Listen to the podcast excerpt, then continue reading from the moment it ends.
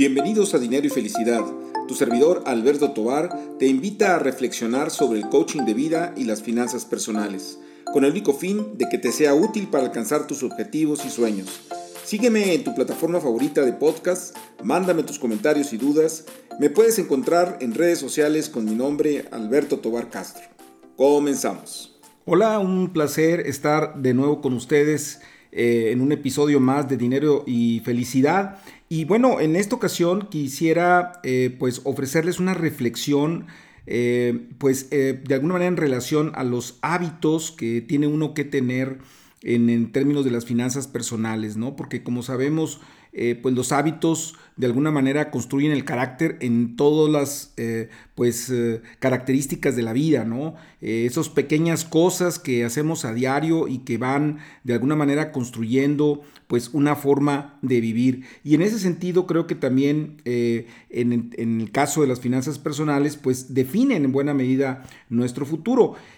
lo que quiero comentarles no es limitativo, es decir, habrá muchos otros hábitos que se pueden generar para poder mejorar las finanzas personales, pero lo que quiero de alguna manera es compartir con ustedes algunas ideas y bueno, de ahí podrán venir también algo de creatividad por parte de ustedes y que pues eh, diseñen o piensen en hábitos muy particulares para cada uno de, nosotros, de ustedes, ¿no? Eh, entonces, bueno, eh, quisiera compartir estos, vamos a decir, 10 hábitos que creo que son muy importantes en las finanzas personales. Y bueno, uno, por ejemplo, sería el cuidar los gastos hormiga.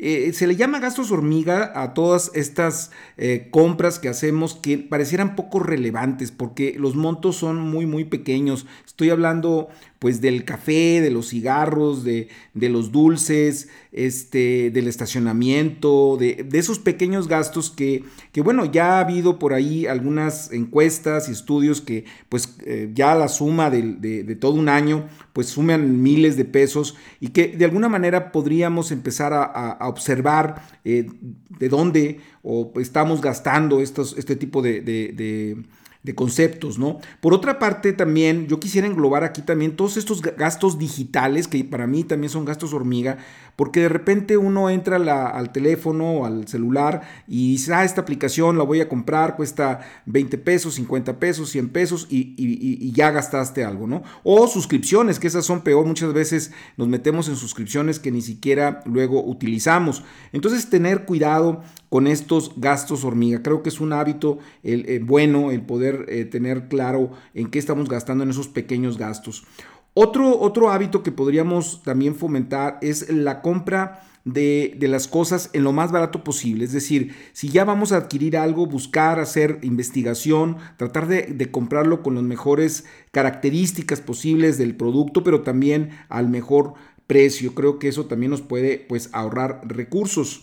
Eh, también la creatividad para cortar gastos, o sea, eh, de repente, por ejemplo, el concepto de hágalo usted mismo, que ahora pues está más de moda con todas estas eh, tiendas donde puedes uno ir y comprar las cosas y realizarlo, pues puedes eh, hacer cosas que, te eviten gastar eh, y pagar a alguien para que las haga, ¿no? E inclusive en ese sentido, a lo mejor eh, si hay algún regalo, la originalidad de, regalar algo hecho, hecho a mano, cosas de ese tipo podrían también generar e, ese hábito del ahorro.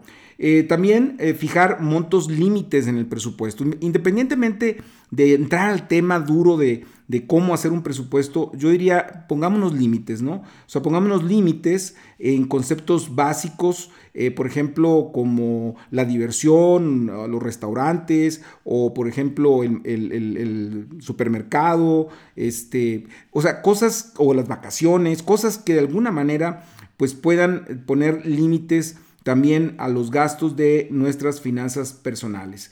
El, quinto punto que les quiero compartir es pagar las cuentas a tiempo. Esto nos va a evitar, obviamente, recargos, nos va a evitar también morosidades que nos puedan llevar al, al, buffet de, crédito con un señalamiento negativo, nos va a generar también la posibilidad de tener que pagar reconexiones si se trata de la luz, por ejemplo, electricidad. Entonces, eh, pagar las cuentas a tiempo y llevar bien en nuestra agenda cuando tenemos que pagar es un buen hábito en las finanzas personales. Eh, el guardadito para las contingencias sería el número 6. Este, ¿Por qué? Pues porque finalmente ya la pandemia y todas las contingencias que hemos tenido nos han hecho sentir la necesidad de tener un resguardo. Entonces, yo sé que no es fácil, entonces es cuestión de empezar, ¿no? Es decir, de todo lo que nosotros estamos gastando al día, pues separar una parte para claramente contingencias y decir esto está líquido, esto lo puedo usar en un caso de emergencia, creo que también es un hábito. Ahora, si en su momento se gasta, porque finalmente ese concepto de contingencia pues es para utilizarse en una contingencia, obvio, entonces bueno, pues tratar de reponerlo en cuanto sea posible. Eh, un eh, concepto también o un rubro del gasto que, se eleva a veces considerablemente es el, hecho de, los alimentos, sobre todo ahora con todas estas opciones que hay de mensajería, de, de, Uber eh, Eats o, de Didi o de Rapid o de qué sé yo, tantas opciones que hay, inclusive de los mismos restaurantes de que te llevan las comidas a casa, bueno, eso eleva considerablemente los gastos en alimentación. Entonces, bueno, un buen hábito pues podría ser buscar hacerlo en casa, este, si uno va a la oficina, buscar también hacer el, denominado lunch, ¿no? Este, para poder eh, no gastar o tener la posibilidad de no gastar tanto en ese tipo de situaciones. Eh, un octavo hábito podría ser el cuidado del medio ambiente, vinculado inclusive con el ahorro en casa, que es el tema del ahorro de la energía, del gas, del agua, este, que eso nos hace, nos ayuda a cuidar el medio ambiente por un lado, pero también nos ayuda a gastar menos. Eh, acordémonos que ahora, que ese es un tema que luego eh, trataremos por acá, es el tema de la, de la, energía que cada vez es más cara, este, la gasolina, el gas, el agua, todo esto se está aumentando mucho de valor precisamente por la escasez y entonces en la medida en que lo cuidemos es bueno para la humanidad y bueno también para nuestro bolsillo.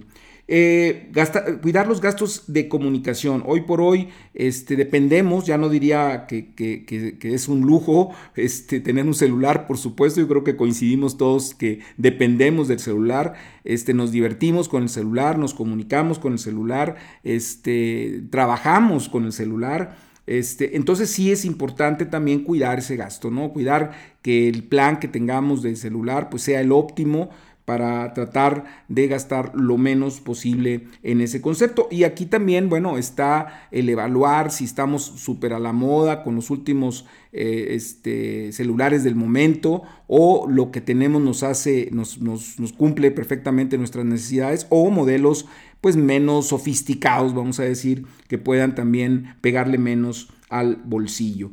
Y, bueno, finalmente el décimo, el décimo hábito este, es un hábito, vamos a decir, muy general, pero que creo que es básico, que es el ahorrar. Es decir, el siempre tener como el chip del ahorro, es decir, de qué manera puedo ahorrarme cosas, este, gastar menos, no necesariamente, fíjense lo que les voy a decir, no necesariamente significa eh, ahorrar, porque muchas veces gastamos menos en algo, pero luego lo, lo destinamos a otra cosa porque decimos, ah, como me ahorré, como, y decimos, como me ahorré en esto, porque no, lo, no salió tanto, entonces déjame gastármelo en otro, en otra cosa.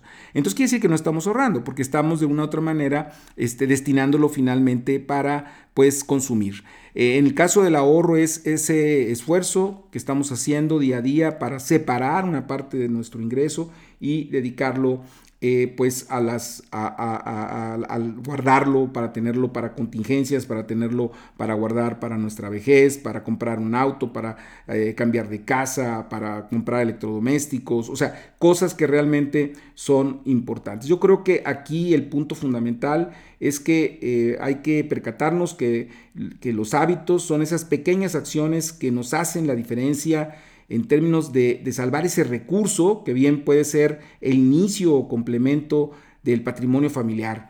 Eh, con el tiempo y la constancia, este, la verdad es que los resultados son sorprendentes. Pues bien, espero que la reflexión eh, pues haya sido de utilidad para todos ustedes. Como siempre, estoy a sus, órdenes en las redes sociales, muy en particular en Instagram, arroba atobar.castro. Encantado de recibir sus comentarios, sus críticas, sus aportaciones.